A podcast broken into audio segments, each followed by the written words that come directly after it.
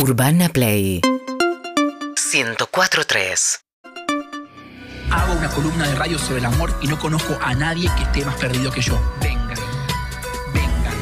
Un himno. Yo no soy mi tesis, soy mi conflicto, porque nadie vive como piensa. Todos piensan como viven. El juego del amor tiene sus peligros. Prefiero escuchar las historias y encontrar belleza o amor donde nadie más lo ve. Hola Juanes, estamos en vivo en arroba juan.esclar. Estamos en vivo en arroba Juan Punto Claro y también en Twitch, en no sé, meter. 30 mil millones de lugares al mismo tiempo. ¿Cómo están ustedes? Bien. Hola, ¿cómo estás? Bien. Bien, bien, bien. Contento. Me alegro. Sí. Qué bueno, es un montón. Sí, sí, sí. Eh, y contento porque me voy a Europa. Nuevamente, me voy, me voy a. Loco, me voy a trabajar. Basta de que la gente eh, piense que son Genera- vacaciones pagas. Un poco sí, genera envidia, admiración. Vas a laburar, laburás un montón, pero ahí. Y para el que está acá genera otra cosa que para el que está... Una... Estás ahí, una que llegaste ya está. No, también se confunde. Mi trabajo incluye eh, escabiarme con gente y charlar. Entonces. Buscar eh, historias. Vos también sos un cazador de historias, ¿no? Sos un storyteller. Sí. Pero también incluye también conocer a los alumnos, estar ahí, eh, ver cómo, cómo mucho del proceso creativo es, es simplemente conocer a la persona. Qué lindo eso, che. Así que, bueno, eh, nueva gira a España, entonces Barcelona, Madrid y Valencia Te voy a a, tirar un fueguito. a partir del eh, 2 de marzo y hasta el 20 de marzo. La Cien. información en arroba juan.sclar. Hay un posteo con unos sándwiches de miga, ahí está toda la información de, eh, de la gira y si no, en las stories también. Me gusta la... Perdón, la cuestión alimenticia, te lo digo comiendo. Uh. Mira, para que quiero, quiero ver cómo cae.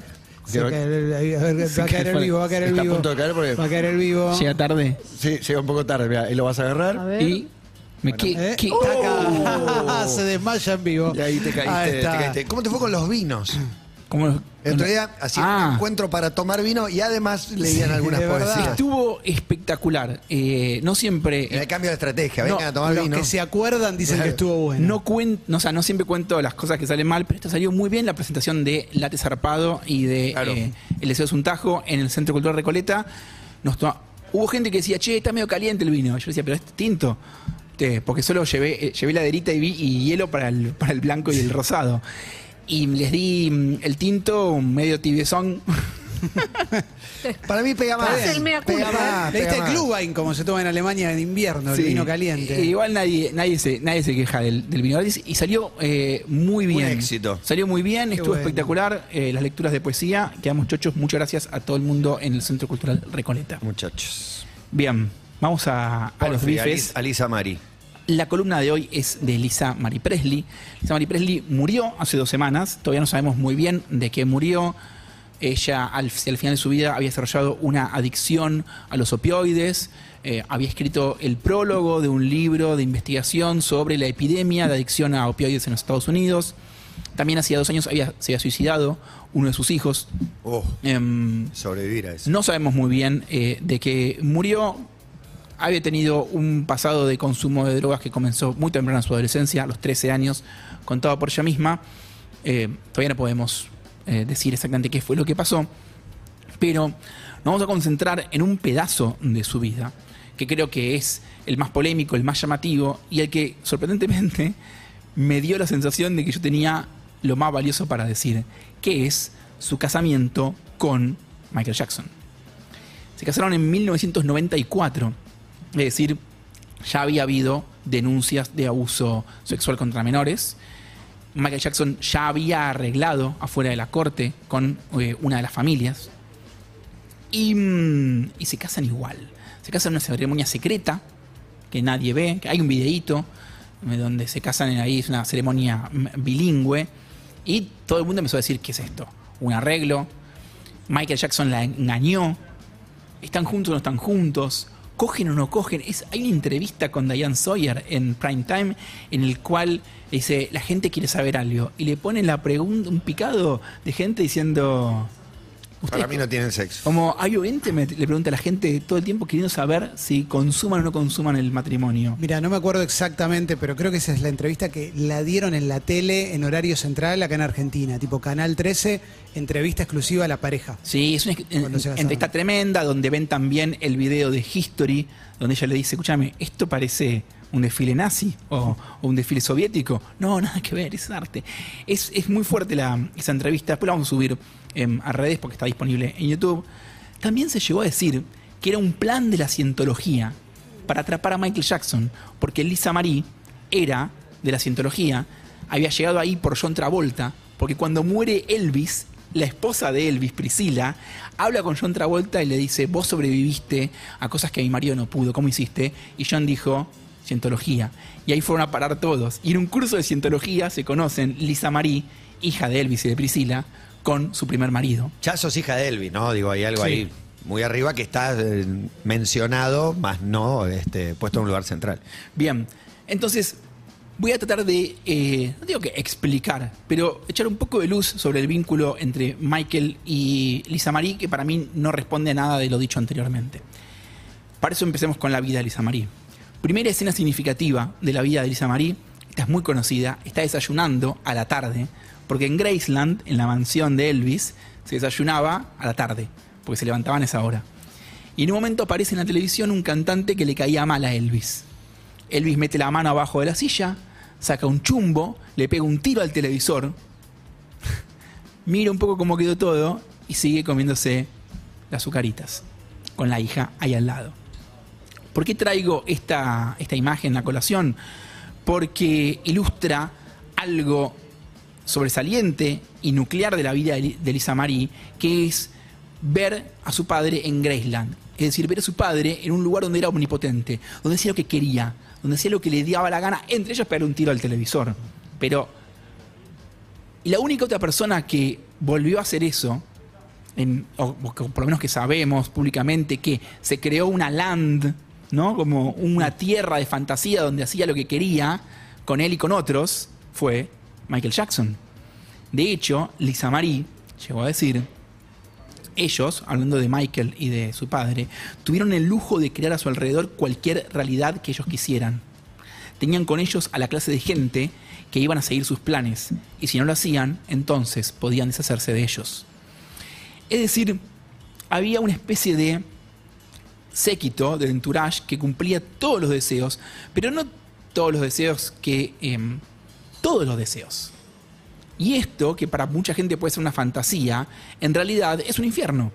Es un infierno para los que te rodean y termina siendo un infierno para vos mismo. No hay que ni siquiera recordarle a los oyentes cómo terminan Michael Jackson y cómo termina Elvis Presley. Bien, segunda escena significativa en la vida de Lisa Marie. Año 74. Elvis está tocando en Las Vegas. Y un día llegan al camarín los Jackson 5. Ella era fanática de los Jackson 5 y de Michael Jackson. Michael Jackson tiene 16.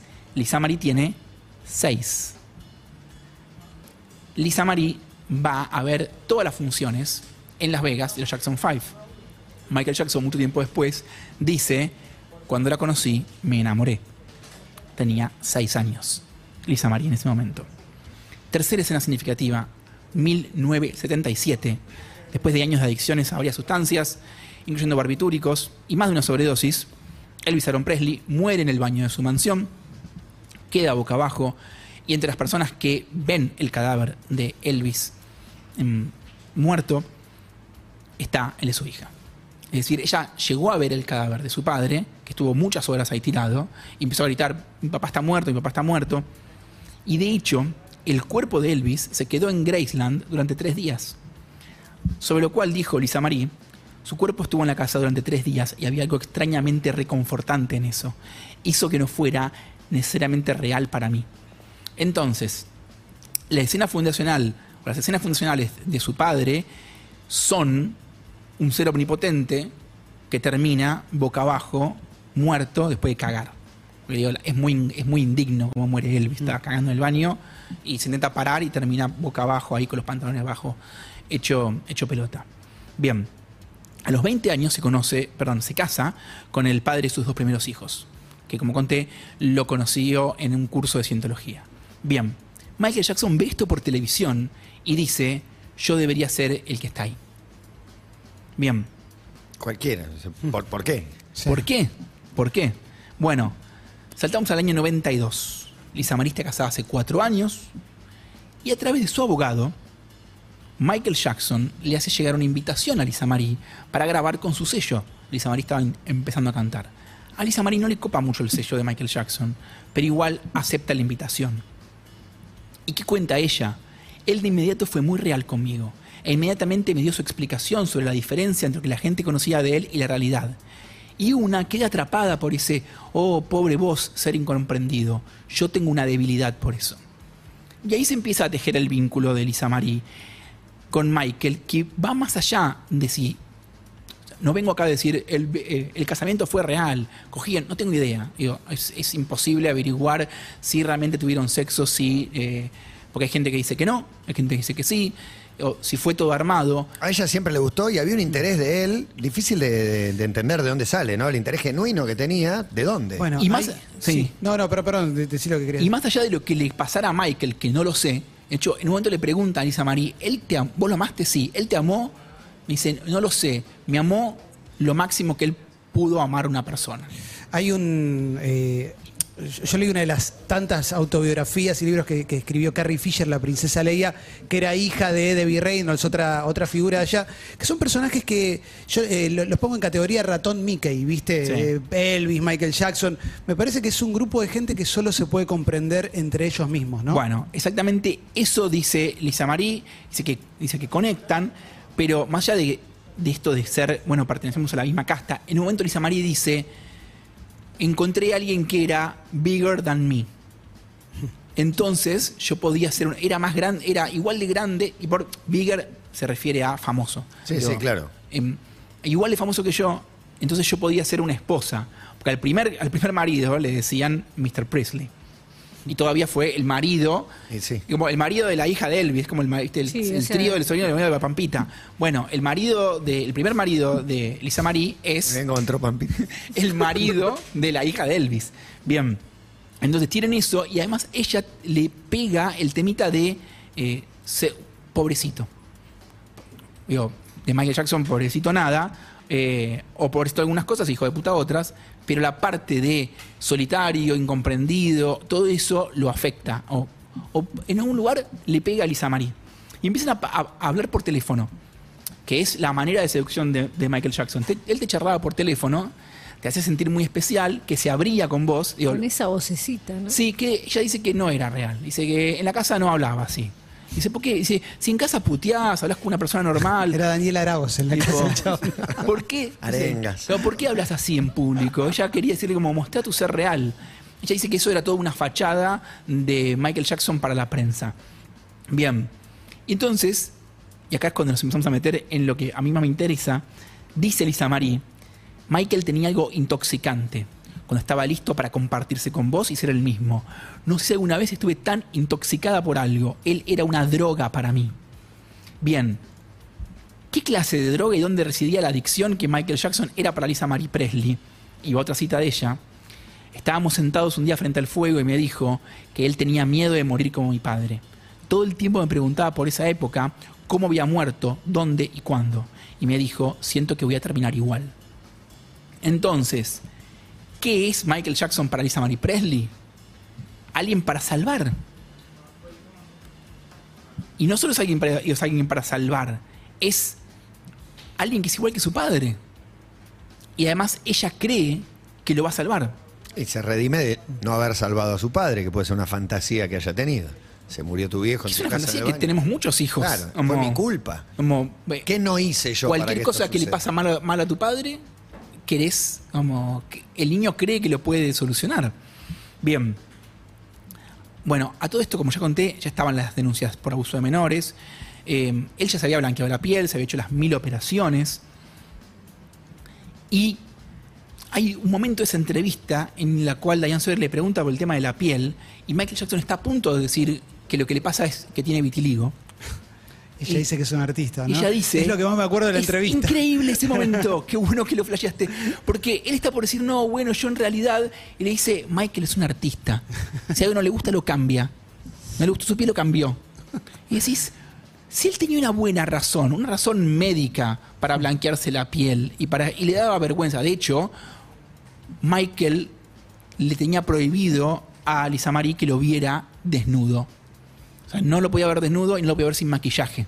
Lo que responde a la primera Confirmado que, pregunta. ¿eh? claro. Primera Claro. Respondida. Va, no sé, es algo que hicieron con una sábana. Apagaban la luz. Eh. Agujerito Bueno, y sábana. hay una empleada de Neverland que decía que Michael Jackson dejaba tirado corpiños y bombachas y tiraba perfume de mujer en, en las sábanas para que pareciera que habían tenido sexo. Tirate la ropita de Kiko para que pareciera que habían tenido sexo. Increíble. Pero lo- para mí lo increíble es que no importa si tuvieron sexo o no, ella está ahí mintiendo por él. Ella está ahí diciéndole a Diane Sawyer en la cara, Ella no, no, deja- no. Deja todo. Ella Deja deja, todo, Todo, todo. deja todo. de Paul. ¿Es la de la pistola desnuda? o- No, la estoy- mamá, la mamá. Bien, bien. Em, deja todo y cuando años después, hablando con Oprah Winfrey y ha dado otras em, entrevistas, dice, yo lo estaba defendiendo a Michael.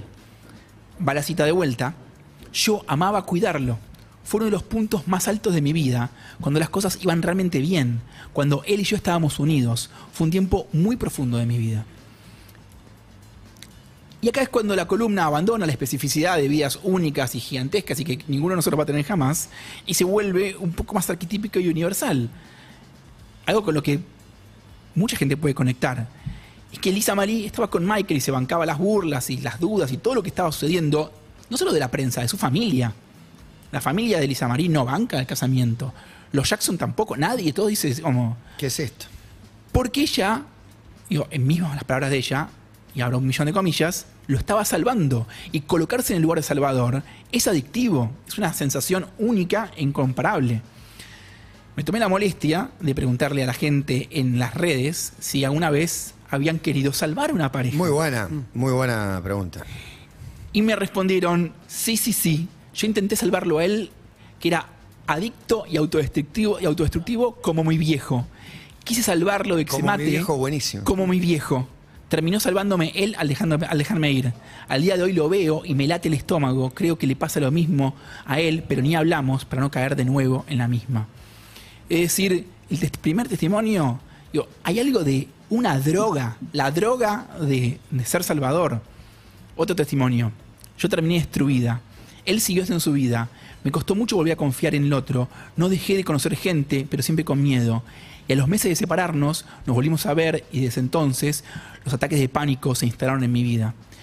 ¿Me hubiera gustado no conocerlo? No, porque amé como nunca, aunque ahora todo me dé miedo. Me gusta la lógica de- del rescatismo y la cantidad de ejemplos que debes tener. A- elegí los que me parecían más significativos. Alguien diciendo. muchos. me- millones. Te- me explotó el, el- el El Instagram, de eh, gente contando cosas más o menos turbias. Pero, pero tenía un patrón común que era esto. Él, él o sea, necesitaba ser salvado y había un link eh, oculto o visible con el viejo. En el primero, no siempre hay eh, No eh, siempre. link- links con los padres. En el primero sí. Pero en el segundo lo que me flasheó fue esto de.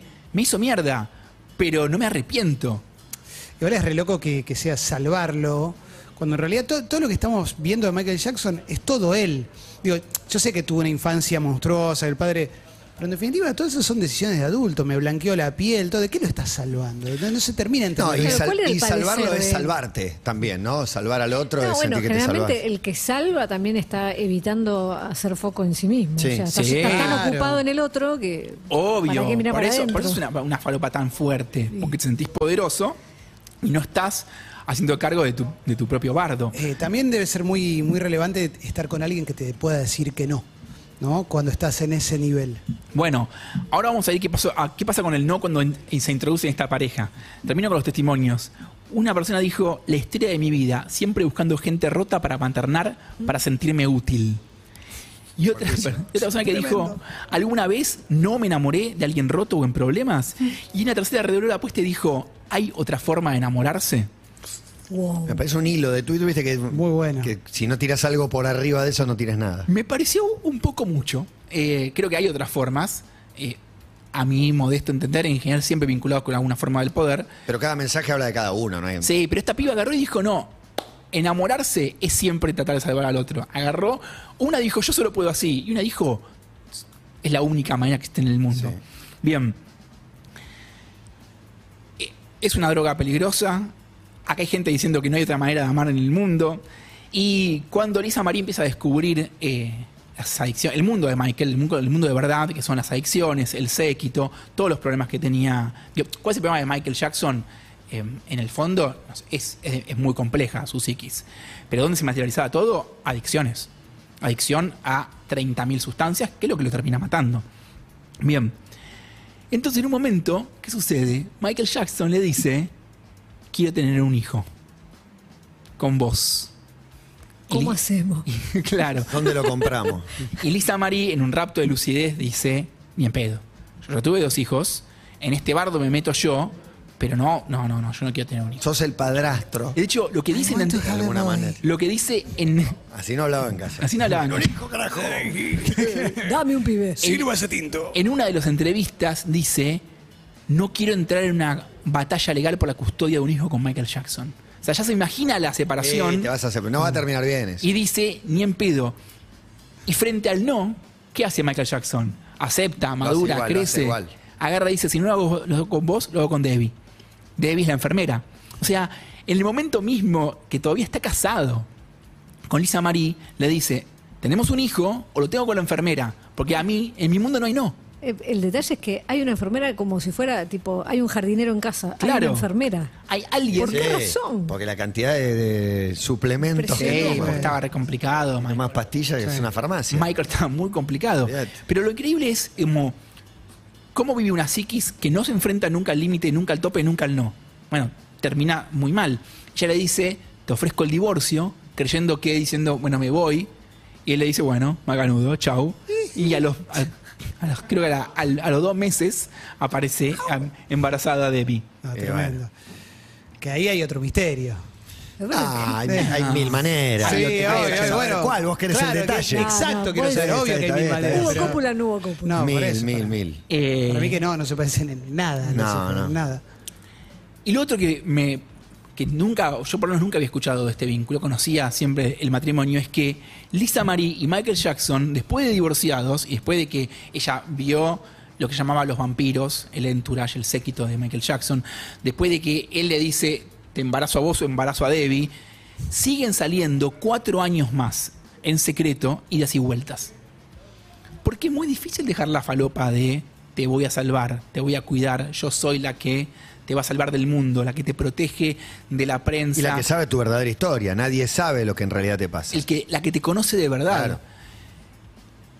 Y es tremendo porque cuando finalmente logra separarse de Michael Jackson de una vez, ella empieza con ataques de pánico, se enferma, hay como un, todo un periodo de su vida en que tiene fiebre todo el tiempo, no, pueden bajarle la fiebre, se agarra mononucleosis, una, además una forma bastante jodida de mononucleosis, y está hecha, y está hecha pelota hasta que le lleva dos años más recuperarse y salir de esa.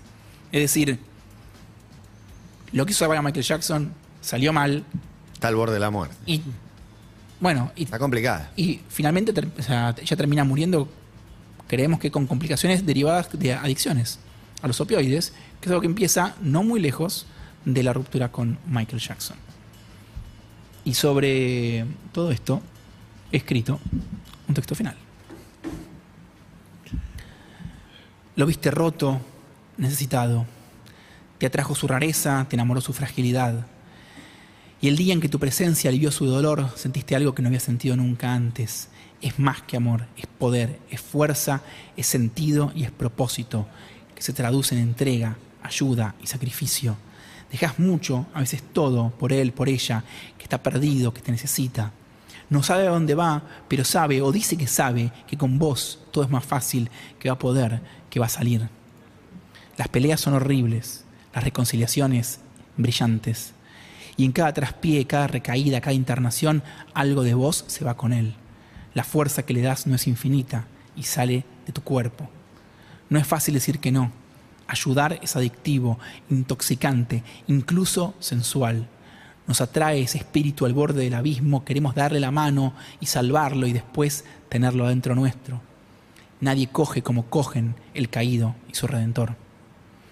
Ayudar y decir que no, poner tope, marcar la cancha, decirle al otro cuándo se le fue la mano. Todo eso también es parte del encuentro. Ser el que ayuda, la que asiste y además el que se planta, el que dice hasta acá. Ser estructura y límite, ser el que sabe y cuida, la fantasía amorosa del Salvador. los que se conocieron en el abismo y salieron juntos, el que pudo llevar al otro a dejar atrás el terror, la persona que te acompañó en las brazadas más largas y en la hora más triste, queda para siempre inscripta en la piel. Sigan juntos o no, nunca se olvida la mano que te ayudó a volver a la superficie. Lisa Marie Presley amó a Michael Jackson, amó la insuperable sensación de sentirse salvadora, de rectificar el pasado en el amor presente, un amor que trascienda el tiempo y vuelva a Memphis a darle fuerzas al corazón destruido de su padre. Pero no pudo, era imposible. Jackson ya estaba enredado en sus adicciones, sus problemas de salud mental y sus delitos infames. A veces se sale y a veces no. Y corres el peligro de que el desesperado te arrastre con él. Lisa Marie no pudo con Michael y después no pudo con ella misma.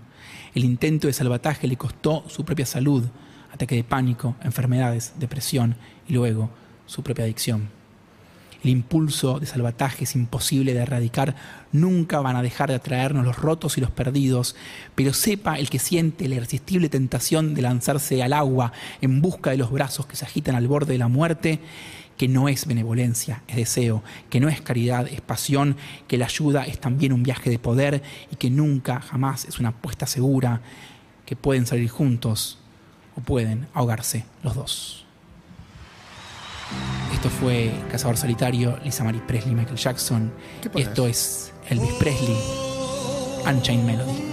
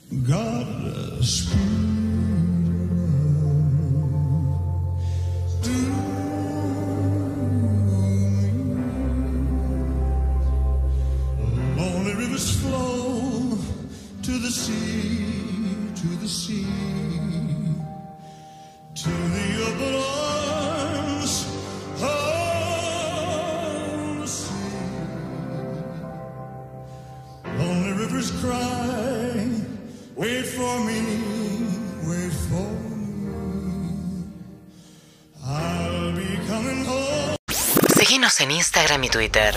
Arroba Urbana Play FM.